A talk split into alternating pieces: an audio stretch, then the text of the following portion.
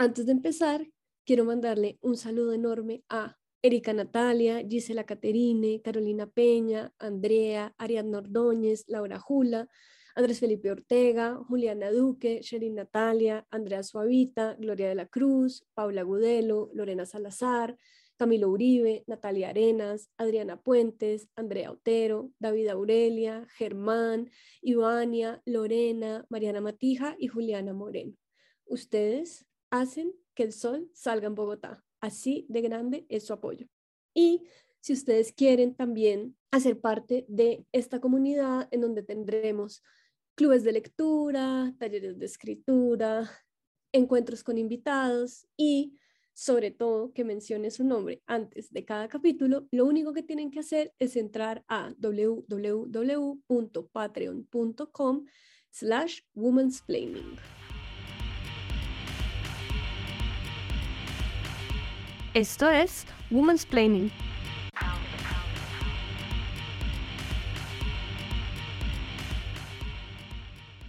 Hablar de mujeres y dinero es hablar de una relación que a lo largo de la historia ha estado mediada por el silencio.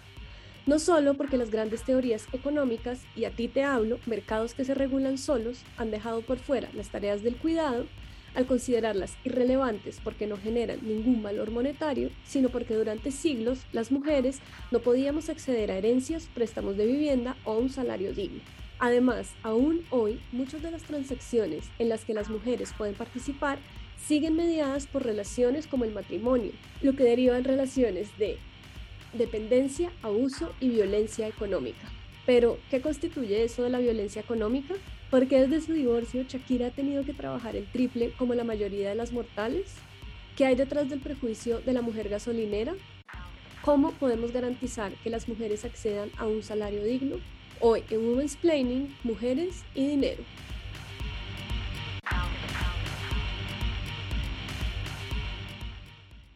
Hoy estamos con Paola García Ruiz. Paola es economista, máster en estudios políticos latinoamericanos de la Universidad Nacional de Colombia. Ella tiene experiencia en estadísticas macroeconómicas y enfoque de género, ha apoyado la formación de la política pública de cuidado en Colombia desde 2010 como funcionaria pública y como integrante de diferentes grupos académicos y de sociedad civil, tales como la Mesa Intersectorial de Economía del Cuidado, la Mesa de Economía Feminista y el Grupo de Protección Social de la Facultad de Economía de la Universidad Nacional de Colombia. Hola, Paola, ¿cómo estás? Hola, Gloria, ¿cómo estás?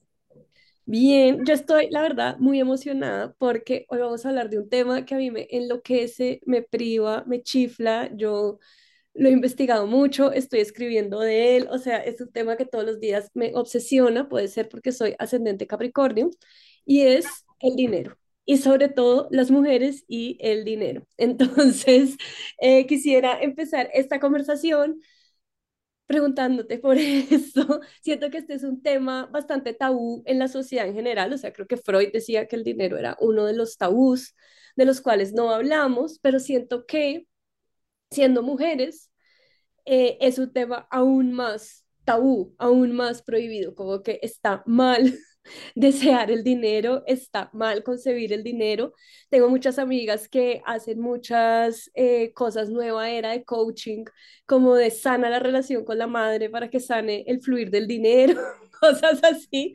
Y siento que es un tema que está en el centro, como vamos a ver también, siento que es un tema que está muy de la mano con cosas que también se nos dice que están en el centro de nuestra existencia, como el matrimonio y demás cosas horribles, el divorcio también.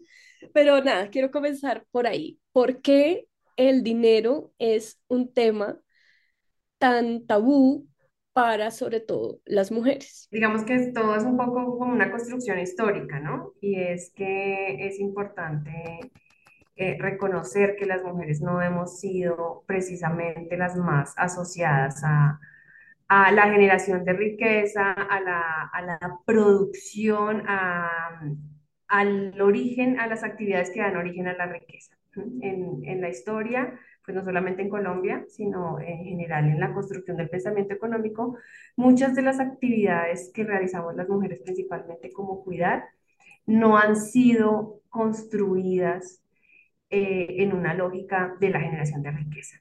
No han sido conceptualizadas en esta lógica de generación de riqueza.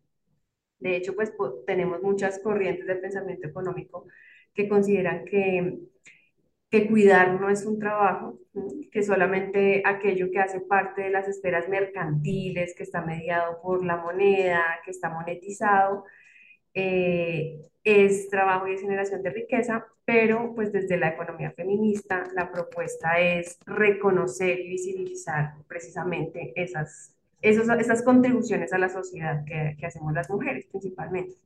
Decir tanto que es como un tabú, pues me parece pues como los demás tabús, ¿no? Construcciones históricas que van generando ideas de la verdad, ideas de lo correcto, ideas de lo moral, ideas eh, sobre las cuales pues la sociedad se construye y sobre las cuales muchas mujeres tomamos decisiones diariamente.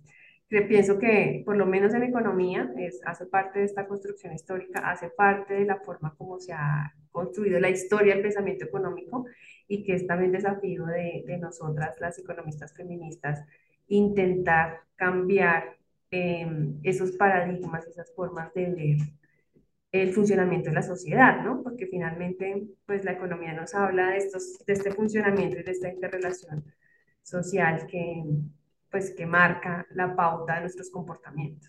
Eh, hola Paola, un gusto que estés acá con nosotras hoy. Yo quería preguntarte, eh, tú mencionabas eh, recién el tema del trabajo doméstico y de cuidado no remunerados que se nos ha asignado o se nos han asignado a las, a las mujeres pues básicamente desde siempre, como mencionabas, es una cuestión histórica, ¿no? Todo lo que hace, eh, todo lo que es necesario o hace falta para que una sociedad básicamente subsista, eh, funcione y para que la vida eh, exista. todo eso ha sido realizado por las mujeres y, de una forma no remunerada, sin, recibir, sin que, sin, que, sin que el dinero medie, digamos, en ese, en ese trabajo. ¿Desde cuándo empieza esa relación con, de las mujeres con el trabajo no remunerado, porque uno ve en algunos casos desde muy niñas, ya las mujeres tienen que hacer ese tipo de trabajos de cuidados y hasta que son realmente muy mayores, ¿no? Bueno, parte de, de, estas cosas que he hecho en, la vida ha sido eh, trabajar en el diseño de la encuesta uso del tiempo de Colombia y los resultados en realidad eran bastante, por decirlo, como tristes en ese sentido. Mira, la encuesta se realizó para las personas mayores de 10 años. Y una cosa es, que es común en la encuesta es que para todos los grupos que tú conformes, según edad, según nivel educativo, según estrato, en todos los grupos que tú conformes, siempre vas a encontrar que las niñas y las mujeres participan en promedio más de estas actividades y además de que participan en mayor proporción, la intensidad del tiempo que le dedican siempre es mayor, incluso para las niñas de 10 a 15 años o, los grupos etarios. Obviamente que cuando eh, viene esta época, digamos, donde la probabilidad de, tener hijos e hijas se aumenta, pues la brecha se incrementa, el tiempo de las mujeres se, se triplica en ocasiones, e incluso, pero luego nunca vuelve a bajar, sino hasta un poco al final del curso de la vida esta, esta, esta dedicación del tiempo y de la vida de las mujeres a las actividades de cuidado no remunerado eh, siempre es en promedio más que la de los hombres, pero lo que más entristecía era que incluso eh, entendiendo que, que, que, para nosotras el trabajo de cuidado no remunerado es un trabajo, es un trabajo desconocido por el, el estatuto laboral, es un trabajo desconocido en, en muchas dimensiones, que nosotros reconocemos que es un trabajo y y cuando lo hacen niños y niñas, pues es un trabajo infantil, ¿no? Eso es también todo un, un, tema de debate. ¿Hasta qué punto, a cuántas horas niños y niñas deben dedicar a este, a este trabajo? Pero lo triste de ver es que desde niñas la dedicación de tiempo pues, es mucho mayor. Entonces, construir estos roles desde, desde tempranas edades, eh, tener también como toda esta construcción de las expectativas de las niñas alrededor de la familia nuclear, eh, alrededor de tener hijos como norma social, alrededor de cuidar como actividad buena, bondadosa, como expresión del amor, es lo que va construyendo también estos, estas cosas tan curiosas que se ven en la encuesta. Por ejemplo, aunque tú ves que todas las mujeres, en promedio, en todos los grupos que conformas, las mujeres realizan más trabajo que los hombres, cuando les preguntas si crees que hizo más de lo que debía o menos de lo que debía, las mujeres contestan en una mayor proporción, que hicieron menos de lo que les correspondía. Mientras que los hombres que eh, en promedio realizan menos horas de trabajo, contestan que, que, una mayor proporción contesta que hicieron más de lo que les correspondía, ¿sí? Y el correspondía, pues es el detalle, y es qué es lo que socialmente yo creo que me corresponde, qué es lo que en el imaginario de la construcción del hombre creo que es lo que me corresponde y qué es lo que en el imaginario pues de construcción de las mujeres es lo que ellas, lo, lo que nosotras pensamos que es lo que nos corresponde, ¿no? Entonces ese corresponde, pues es, es el que, eh, eso, como tú lo decías, Gloria, al principio, fundamenta y casi que direcciona muchas de las formas eh, en que construimos nuestras relaciones con los demás y construimos nuestra relación con el dinero, ¿no? Porque al entender que una de las mayores fuentes de, de, de generación del ingreso, del dinero, es el trabajo, ¿sí? Pero resulta que la mayor parte del trabajo que tú haces no te lo paga nadie y muchas veces ni te lo agradece nadie y muchas veces a nadie ni siquiera le parece trabajo. Entonces, ¿cómo arranca la, la relación y esa construcción de mi relación con el dinero desde la infancia si resulta que lo que yo hago no es trabajo, si es no reconocido, no pagado? Y pues esto pasa en micro y pasa en los hogares, pero pues también pasa en macro, ¿no? En macro, cuando analizamos muchas de las eh, fluctuaciones económicas, pues eso también nos parece como algo gratuito, ¿no? Que realizan las mujeres y que no contamos en estos análisis macro y como no los contamos en general, pues tenemos decisiones de política pues que no lo reconocen y pues al, por el contrario, eh, refuerzan esas sobrecargas, esas cargas y esa división sexual del trabajo que tenemos hoy. Es decir, muchos términos, por ejemplo, en, en hacienda pública o en, o en finanzas públicas en las ciudades eh, apelan a conceptos como el de eficiencia, ¿no? Cuando yo logro hacer, tener mejores resultados con menos recursos, pero resulta que muchos de esos menos recursos que yo veo como Estado, en realidad son costos que yo les traslado a las mujeres y que para mí su precio es cero, pero para, que, pero para nosotras lo que significa es brechas en el ingreso, sobrecargas en la vida cotidiana, salimos del trabajo, llegamos a seguir trabajando y eh, ganamos en promedio menos en la sociedad. ¿sí?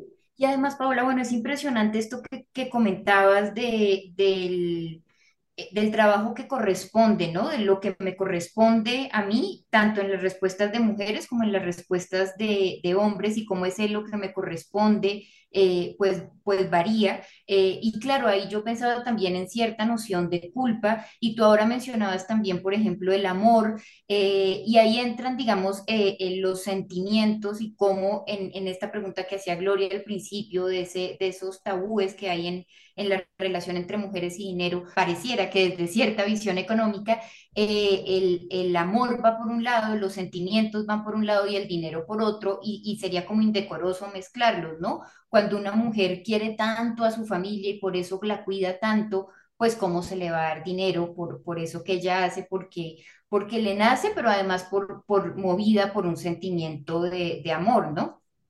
También pasa mucho con el trabajo doméstico, ¿no? Como es que ella es de la familia, ¿cómo le vamos a pagar una prima y unos paralegales si me crió? No, eso no se puede.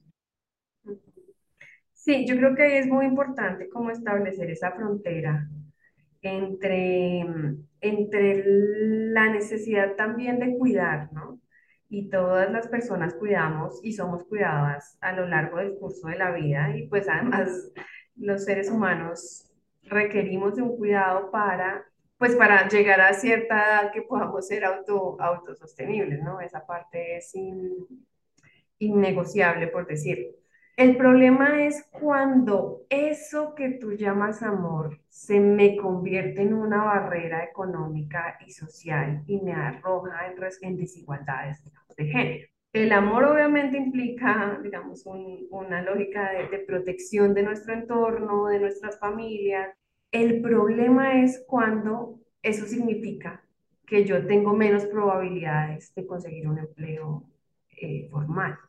Y, conversábamos en alguna ocasión sobre todas las implicaciones que tienen las desigualdades del empleo, porque vivimos también en una sociedad que basa los derechos en las relaciones eh, con el empleo, en la relación salarial. ¿m? Más que, digamos, también entre las mujeres y hombres, es cuando lo femenino se asocia al cuidado y cuando las mujeres tenemos peores resultados y limitaciones en el acceso a nuestros derechos. Y, y hablo pues desde la economía feminista, no le voy a atribuir los, los créditos, ¿no? Muchas de las cosas que digo, pues las digo desde el marco conceptual que, que manejamos.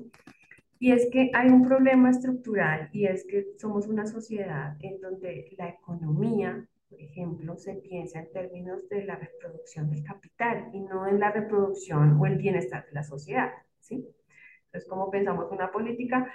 En a quién le llegamos más con menos recursos. ¿Cómo pensamos eh, el empleo? No, si bajamos los costos, entonces vamos a generar más empleo. Digamos, en reproducir el dinero y no necesariamente a las personas en calidad de vida, ¿no?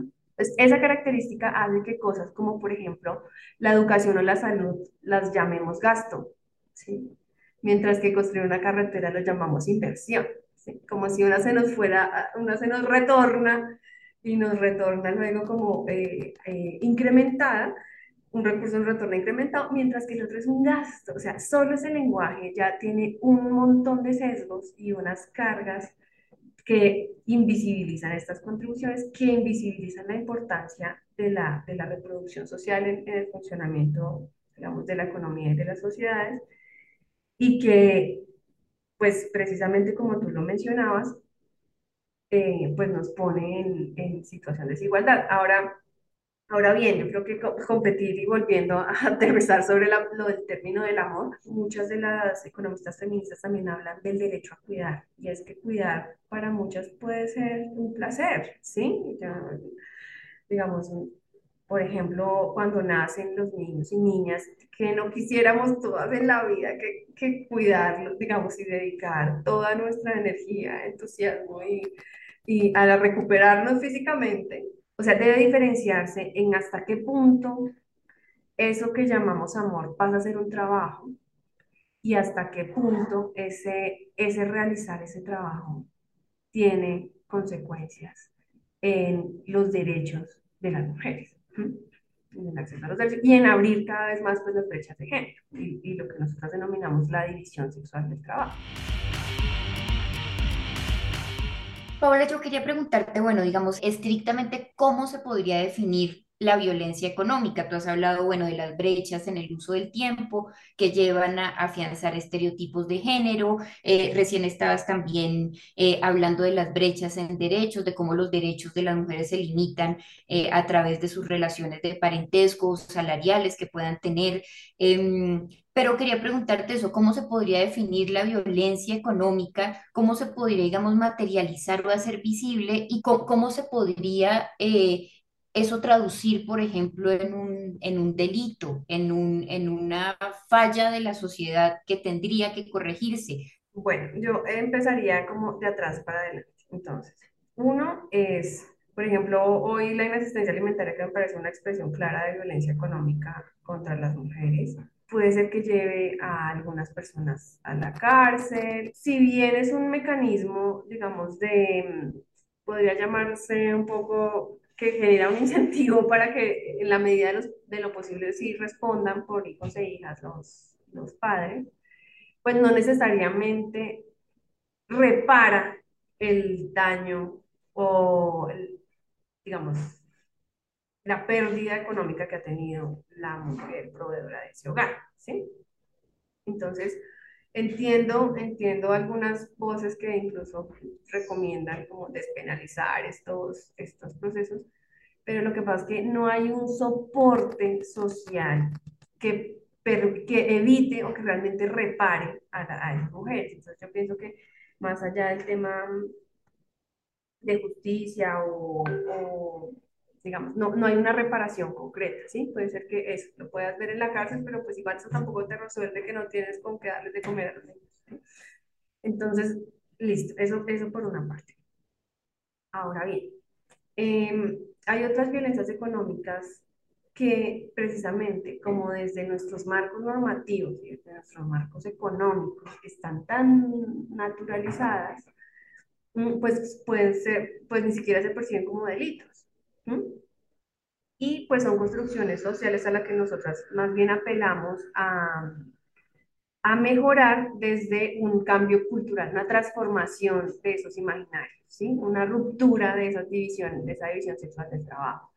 Entendemos que no puede, eh, no puede pensarse, no puede decirse que pues todo termine siendo penalizado o criminalizado o perseguido, pero sí podemos tener un Estado proveedor que, como les decía en algunos casos, por ejemplo, crea un fondo de inasistencia alimentaria. Todos los papás, escribo en general los papás con la salvedad que hicimos sobre la construcción de los hogares, pero entendiendo que en su mayoría son papás, aportan a ese fondo y se les gira a los hogares que deben recibirlo en función del acuerdo que se ha hecho entre padres y madres.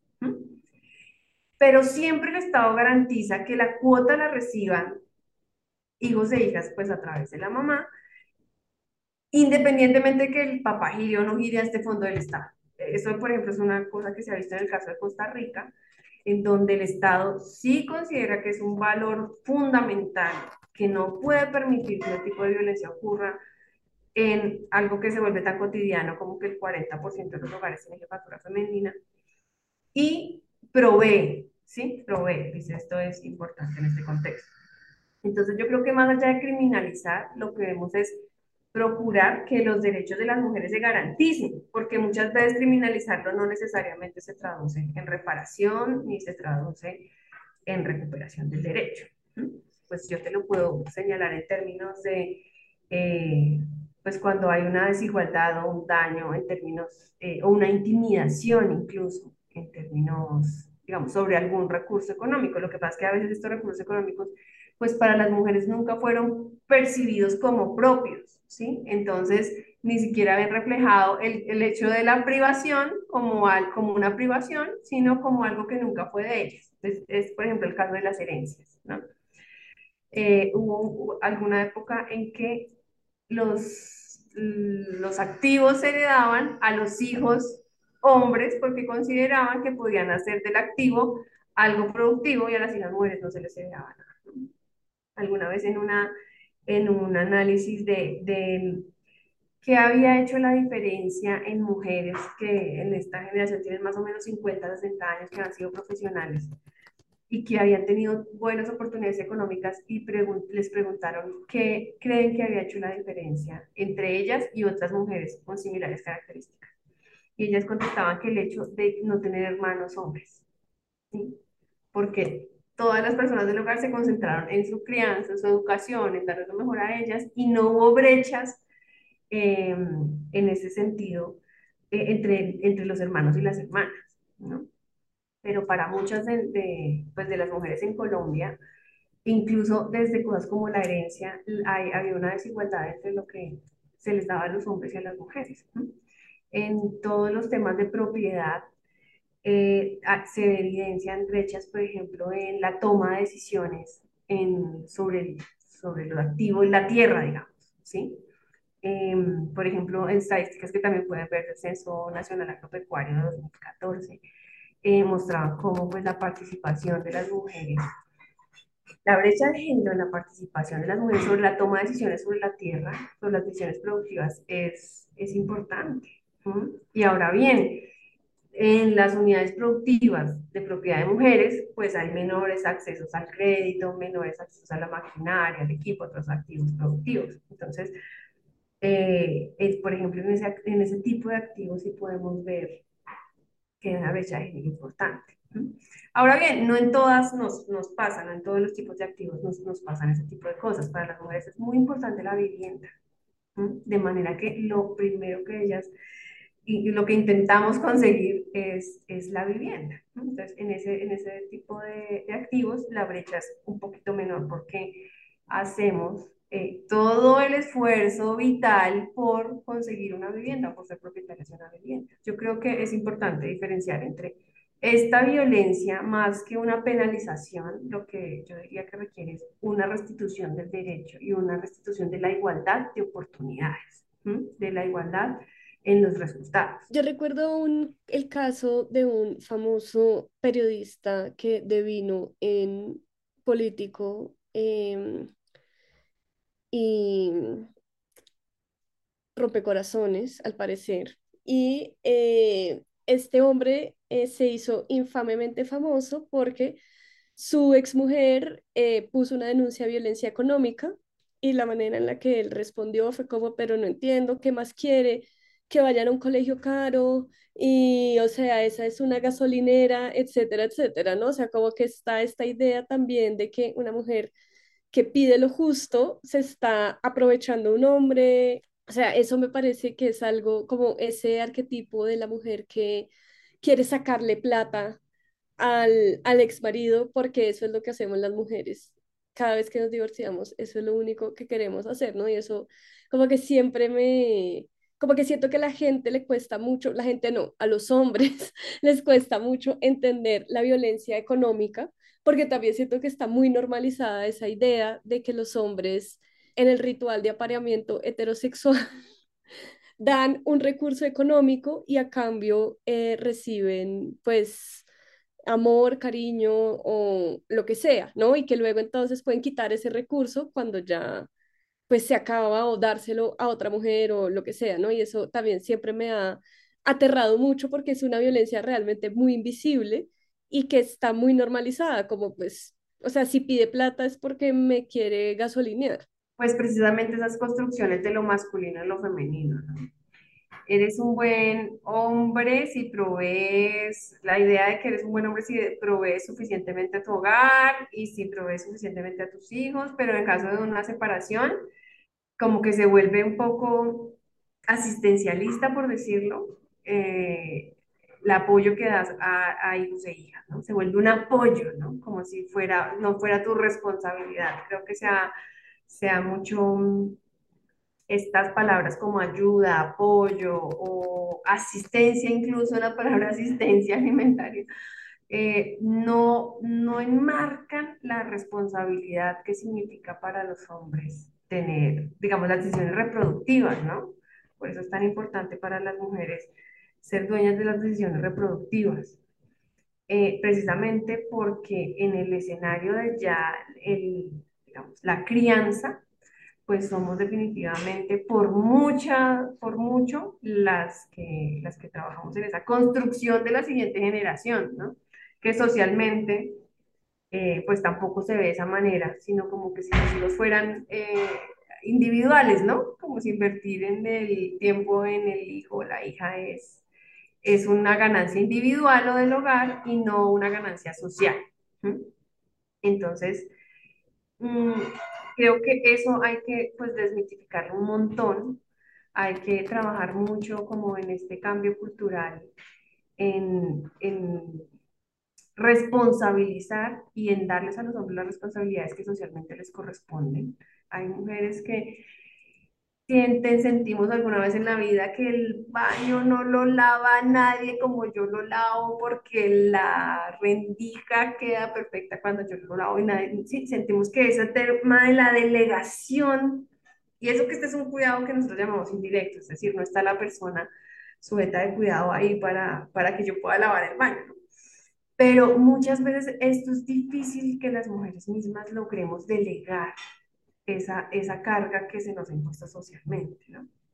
Por este, pero creo que es esa conexión con, con lo visto moralmente como bien y el mal, ¿no? Entonces, entonces eso, como que si yo no puedo delegar eso, pues también estoy condenada a tener la carga sobre mis hombros toda la vida y con las consecuencias que eso implica hasta la vejez. Em, entonces creo que ese cuestionamiento sobre lo, lo correcto y lo incorrecto es, es algo que debemos transformar tanto en hombres como en mujeres, ¿no? Y lo que es la responsabilidad, hasta dónde llega la responsabilidad de uno y del otro digamos, debe ser una, una, una, acción transformadora, ¿no? Y es una acción por la que pues, trabajamos desde los marcos de economía del cuidado, desde las mesas de economía feminista, de economía del cuidado, como en procurar cuáles son esas políticas, ¿no? Cuáles son esas políticas, cuál es esa a, eh, acción del Estado que debe eh, transformar esos imaginarios. Esto es un poco también, y yo creo que es importante poner sobre la mesa, que esta es una visión de nosotras que seguramente somos mujeres muy urbanas, mm, de un cierto grupo económico, de un cierto nivel educativo, de unas ciudades específicas, pero pues las realidades de mujeres rurales, eh, de mujeres con otros niveles educativos, de, de, mujeres con otras experiencias comunitarias, étnicas, pues es, pues muy distinto a la nuestra, ¿no? Digamos, este, este también es un, es un, por eso yo trato de concentrarme tanto en el tema de los derechos, ¿no? Todos deberíamos tener los mismos derechos independientemente como de la forma en la que lleguemos a, a ellos y pues el Estado ahí debe ser el garante de, esos, de ese resultado aunque es importante que todas las comunidades y grupos de mujeres hagamos nuestro proceso, digamos, más particular para, para obtenerlos. Eh, Paola, yo quería preguntarte, bueno, ¿qué, qué pasa cuando las mujeres eh, entran, bueno, ingresan al trabajo eh, remunerado? Em, cómo, cómo, digamos, cambian esas eh, dinámicas eh, de, violencia económica. Tú, bueno, recién decías esta dificultad para algunas mujeres eh, de, llegar a delegar algo que ha, estado bajo su cargo, pues, históricamente, pero también, por ejemplo, mencionabas la, entre comillas, por supuesto, la decisión de muchas mujeres de, em, de entrar al mercado informal porque no tienen el tiempo para poder tener un, empleo formal. Quería preguntarte eso, ¿cómo, ¿qué pasa cuando las mujeres eh, entran al mercado, al mercado de trabajo remunerado? Porque desde, cierta perspectiva, que yo pues, por supuesto no comparto, se podría decir, ah, bueno, todo se soluciona porque ellas ya entran, reciben su plata y ya todos estamos contentos, ¿no? Pero pues resulta que la realidad no es así. Yo creo que esto es, esto es eh, y, y, perdón que vuelva siempre como a los temas estructurales, ¿no? Las empresas también, digamos, hacen parte de esta misma sociedad, ¿no? En donde la reproducción social es un asunto individual, es un asunto de tú quisiste tener los hijos y entonces ahora pues resuélvelo, y en donde hay inflexibilidades enormes, ¿sí? Inflexibilidades en los horarios, inflexibilidades en en muchos, en muchos ámbitos. Empieza a encontrar los mismos, digamos, rutinas y las mismas concepciones, pues, patriarcales que asocian a las mujeres al cuidado con, y a los hombres con la provisión. Entonces, por ejemplo, si una mujer trata de cumplir su horario de trabajo, salir a las 5 de la tarde de la oficina o del trabajo remunerado, es más lenta porque no hace un esfuerzo el día que el jefe la necesita, porque no hace... Entonces, ahora, ahora incluso cumplir la jornada resulta ser como penalizado en los entornos laborales, ¿no? Hijos e hijas necesitan citas, controles médicos y yo creo que muy pocas empresas prevén eso dentro del horario laboral. ¿no? Y ahora vamos al sistema de salud que prevé pues tal vez el domingo no se necesita abrir eh, agenda en, las, en los servicios médicos, entonces te ofrece justo las citas médicas en los horarios laborales. Entonces empieza a haber una tensión permanente entre el cuidado, entre el trabajo de cuidado no remunerado y el trabajo remunerado, que permanece a lo largo de toda la relación laboral y que puede ser que incluso aunque hayas podido acceder al empleo formal, mantenerse en el empleo formal puede llegar a ser incluso más difícil. Uno, por todas estas, estas, digamos, dinámicas, pero además, si lo logras, digamos que también el escenario en que lo lograste, vas a tratar de no tener cargos de dirección, porque los cargos de dirección están asociados a mayor tiempo de trabajo, vas a tener tratar de no tener pues ascensos porque si te suben un peso entonces esperarán que trabajes más horas o que trabajes con mayor dedicación o que estés incondicional en el tiempo. Eh, y pues todo, digamos, estas cosas se ven acumuladas, incluso hasta, hasta las mujeres que llegan a pensionarse por derecho propio, porque las pensiones, dado que tus salarios en promedio fueron menores a lo largo del curso de la vida respecto a los hombres, pues las pensiones que las mujeres adquieren por derecho propio también son en promedio menores que las de los hombres, ¿no? Entonces, estas son, digamos, estas tensiones en la dinámica laboral eh, entran y, también te van dando unos roles dentro del trabajo. Por eso es que todavía vemos brechas de género en los cargos directivos, vemos brechas de género e incluso en la participación política. ¿Cuántas mujeres están dispuestas a, a, postularse como alcaldesas o congresistas? O, Ni siquiera en la postulación hay equidad. Y, y, muchos de esos condicionantes siguen asociados al trabajo de cuidado no remunerado. Por eso para nosotras es importantísimo en términos de eh, violencia económica, de igualdad económica, transformar esa división sexual del trabajo. Nosotros la entendemos como un origen importante de esas violencias. Y por eso entendemos que mientras estemos en una sociedad, en una economía, en un país donde la reproducción y la sostenibilidad de la vida no sean el centro, pues vamos a tener lógicas eh, que mantienen los sesgos de género y que reproducen pues estas brechas en la división sexual del trabajo. Y arrancamos desde las niñas de 10 años, que nos muestra la evidencia que tienen una brecha de género en uso del tiempo, hasta las mujeres eh, mayores que terminan siendo personas que requieren cuidado, pero además cuidando a otras. Yo pienso desde hace muchos meses, no es reciente, es desde hace muchos meses, pienso mucho en Shakira. ¿Por qué? Voy a decirles por qué. Porque yo la sigo mucho en TikTok y desde hace como siete meses ella estaba en Estados Unidos haciendo un programa de baile. Y yo dije, esta mujer se va a divorciar porque está trabajando como una demente, ganando en dólares para que no la metan a la cárcel. Y yo creo que todas estas tres canciones que ha sacado, que la gente está como, no más, por favor, yo genuinamente creo que es que ella ahora tiene que ganar más plata porque está divorciada y tiene que cuidar a sus hijos porque no veo tampoco a Piqué, digamos, como un gran padre atento y proveedor. Y eh, como que eso me hace pensar mucho también en que primero se nos lava el cerebro para casarnos, eh, como generarnos esta expectativa de, uy, sí, te casas y es lo mejor que te va a pasar y en verdad es una trampa para hacer trabajo no remunerado. Como estamos en este universo, pues también obviamente no solo no hacemos ese trabajo no remunerado, sino que también salimos a trabajar porque somos empoderadas y todas estas cosas y Hillary Clinton y nos ponemos nuestro power suit.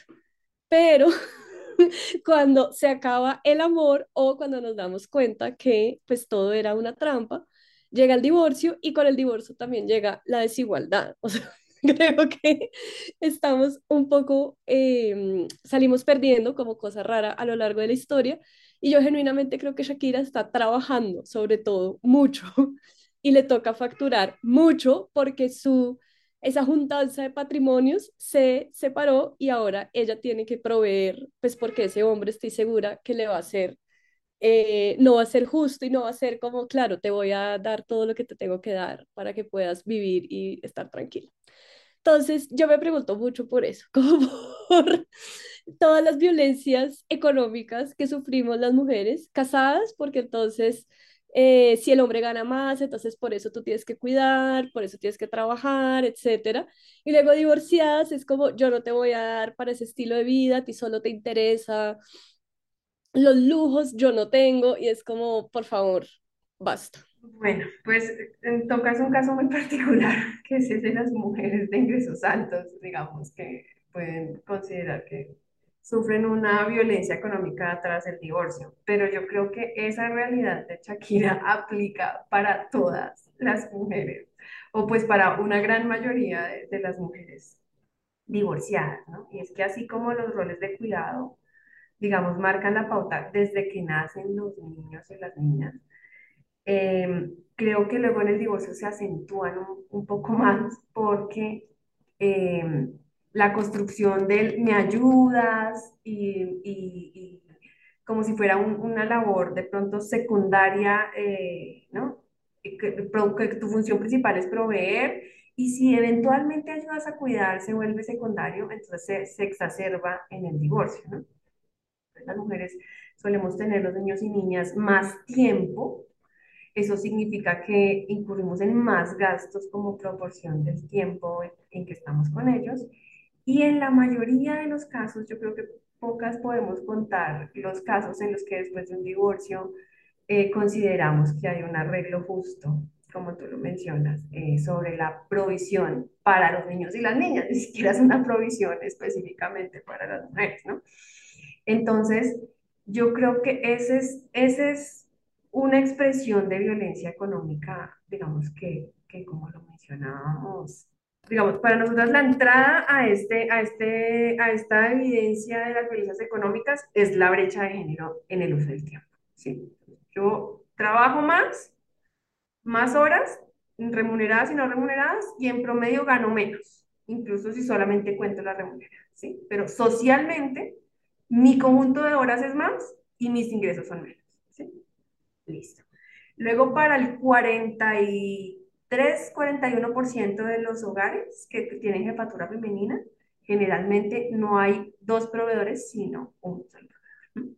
Entonces, las proveemos nuestros hogares y además tenemos que hacer toda la gestión de que el anterior proveedor no es ni contribuya ni ayude, sino que asuma su responsabilidad sobre los hijos e hijas que quedan en el hogar, ¿no?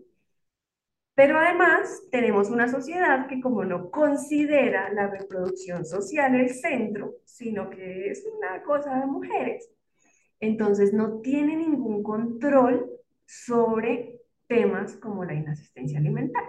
Y eh, que como pues tú lo decías, ¿no? Tan pronto la, eh, se entra en una situación de divorcio, pues las mujeres, digamos que no es por opción ni por, ni por, no es elección, en realidad tienen que empezar a facturar más. Y digo facturar pues la generar ingresos, ¿sí? No es una cosa exclusiva de, de las mujeres de estratos altos, sino que creo que es la cotidianidad de todas las mujeres, ¿no? Y además de eso, aliviar con el problema que es un inasistente alimentario porque se vuelve como si me estuvieras haciendo un favor, ¿no? Que me, que, digamos, que se gire algún dinero para, la, para el cuidado de niños y niñas, se vuelve un favor, siempre se vuelve como una lógica un poco eh, como, como sí, estás haciendo algo bien si, si me das tres pesos, pero la verdad nadie está controlando si tres pesos era lo que tenías que dar o si es algo más y la verdad las redes para denunciar este tipo de casos, eh, incluso el ICBF u otras instancias, eh, la atención es muy poco oportuna. Eh, en la fiscalía te ponen un montón de peros antes de recibirte una, una denuncia por inasistencia alimentaria. Tiene que ser más o menos que haya desaparecido el sujeto para, para poner una, una denuncia y pues en el ICBF puedes, te, te puedes hacer varias llamadas al teléfono antes de que en realidad se llegue a una instancia de conciliación, ¿sí? Entonces, sí me parece que es mandatorio para las mujeres que entramos en procesos de divorcio, digamos, necesidad de generar más ingresos, ¿no? Además, necesidad de, de generar más cuidado, de generar más redes para poder, porque pues ir a generar ingresos significa que tengo menos horas disponibles. Eh, entonces generar redes y generalmente estas redes también caen sobre otras mujeres, ¿no? Sobre las mamás, sobre las hermanas, sobre las hijas mayores, sobre, digamos, otras, otros grupos de mujeres que, que respaldan eh, estas, digamos, en casos de divorcio, separación, estos, estos cuidados. Y a mí todo este tema de las inasistencias alimentarias con las que conozco en casos cercanos me hacen preguntar también en la relación de las mujeres y el dinero y los hombres y el dinero, porque muchas veces los hombres son como, sí, por eso te dejé 30 mil pesos, eso cuestan los uniformes y la comida. Y es como, ah, ok, tú nunca has comprado cosas en el mundo real, como tú crees que o sea, tú no tienes ni idea de que estamos en épocas de sobreinflación, o sea, no entiendes nada, nunca has manejado la plata, o sea, como que también a veces queda en evidencia, pues, que muchos de estos hombres son eh, niños con, con cara de niño, con cuerpo de hombre, que no tienen ni idea de cuánto cuesta un pañal, ni cuánto cuesta una pensión de colegio. Y eso a mí siempre me ha, me ha puesto como muy, muy mal porque no se supone que los señores son los que saben manejar la plata y no sé qué más cosas y nos damos cuenta que en verdad no tienen la más remota idea de lo que cuesta existir en este planeta. Pero creo que sí, nos pasa que, que los hombres a veces están un poco desconectados de los costos del, del sostenimiento de la vida no solamente, como les decía, en espacios micro, sino en espacios macro. Y bueno, en varios espacios de toma de decisión donde eso, la subvaloración del, cuidado, pues es, la, es, el, es el patrón, ¿no? Y es que también hay una, precisamente eh, estamos en sociedades donde los derechos pasan por la relación que tienes con el trabajo como persona, como, individuo y a, a través de, la, de, una persona, el hogar, ¿no? ¿Qué acceso a los derechos tiene? Y ahí quería resaltar un poco que la construcción de esa, de esa de relación de las mujeres con esos derechos está en relación con el parentesco que tienen con los hombres y la relación de los hombres con el empleo, ¿no? Entonces, por ejemplo, una, una parte de las pensiones a las que acceden las mujeres son a través de la relación de parentesco con los hombres, es decir, son pensiones de sustitución, pensiones que heredaron al ya no existir eh, sus compañeros. Entonces, en muchos casos, la relación de las mujeres con, con los derechos está basado en su relación de parentesco. ¿sí? En el escenario en que la relación de parentesco desaparece, entonces encontrar esos derechos en esta sociedad empieza a ponerse en cuestión para muchas y empieza a ser una necesidad eh, de las mujeres buscar esa, esas relaciones de parentesco. Eh, o esas relaciones que, permitan construir derechos, ¿no? Y eso me parece una cosa que es pues, sumamente inequitativa, ¿no? Porque las mujeres debemos encontrar los derechos a través de la relación de parentesco y no por el solo hecho de ser ciudadanas de un país o de, o de existir, ¿no? Eh, que haya brechas en el acceso a la salud en, en, uno u otro, en uno u otro régimen o en un escenario de desafiliación, o significa que mi, mi, relación con el derecho pues depende un poco también de mi núcleo familiar y cómo está compuesto. Volvemos a esto, ¿no? Del amor y el dinero, ¿no? O sea, como una mujer que accede a casarse, pues entra a una sociedad en donde se juntan los capitales y es una mujer que puede estar eh, más rica, más buena, más dura, más level, como literalmente en el sentido de, pues tienes acceso a un montón de otros recursos que una mujer soltera, pues no, no tiene, ¿no? Y luego, pues en el momento del divorcio también se te quitan, ¿no? Y eso es, eso me parece que es, es muy interesante y es muy violento, porque es como si el valor de la mujer pues solo estuviera, o sea, literalmente su valor monetario se incrementa o no si está con un hombre o no. Sí, exacto. Y, y bueno, y sí, no solamente su, su valor, su, digamos, como su autopercepción, ¿no? Cómo se construye esa autopercepción, sino lo que ah, pues también nos parece muy preocupante es la brecha en, el, en los derechos, ¿sí? Entonces, incluso pues mujeres que ya, digamos, tienen privaciones alimenticias, tienen eh, pues empleos absolutamente precarios, que tienen además, que además no tienen ninguna intención de conseguir un empleo formal porque los tiempos del trabajo formal no permiten los tiempos de cuidado.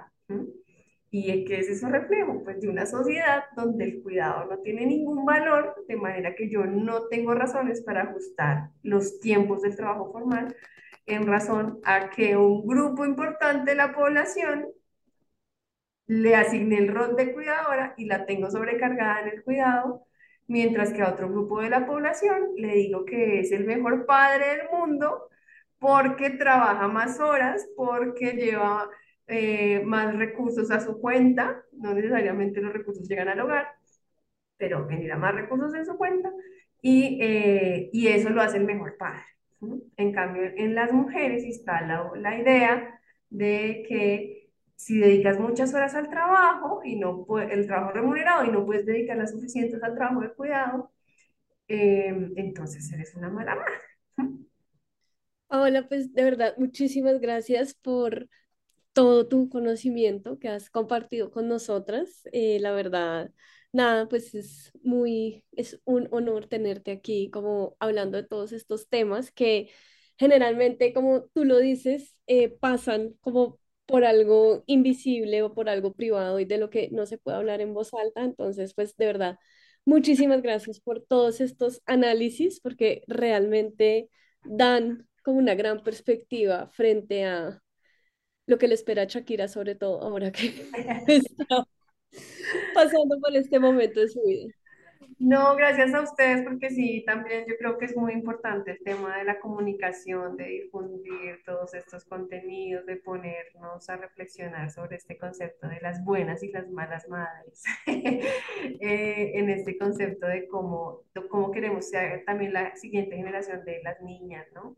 Cómo, eh, qué retos tenemos cuánto han avanzado nuestras ancestras y cuánto también les dejamos a, a, las niñas que vienen. Entonces, darles a ustedes las gracias por difundir esto y por y pues por poner estos temas en el centro también, que la comunicación ahí es una pieza clave y bueno, Shakira nos da herramientas para poner esto en boca de todas, eh, así sea mientras dura el, el auge de la canción. Exactamente, pues nada, eh, un abrazo y muchísimas gracias y nada, buena noche. Buenas noches. Recuerden que estamos en todas las plataformas. Si nos están escuchando desde Spotify, nos ayudaría muchísimo si se suscriben al podcast, además porque les van a llegar notificaciones cada vez que subamos un nuevo capítulo y también que nos valoren, nos recomienden, nos pongan cinco estrellas, excelente servicio y recuerden que estamos en el podcast número uno de humor en Colombia, porque no tener independencia económicas y ser llamadas unas gasolineras es súper chistoso. Bye.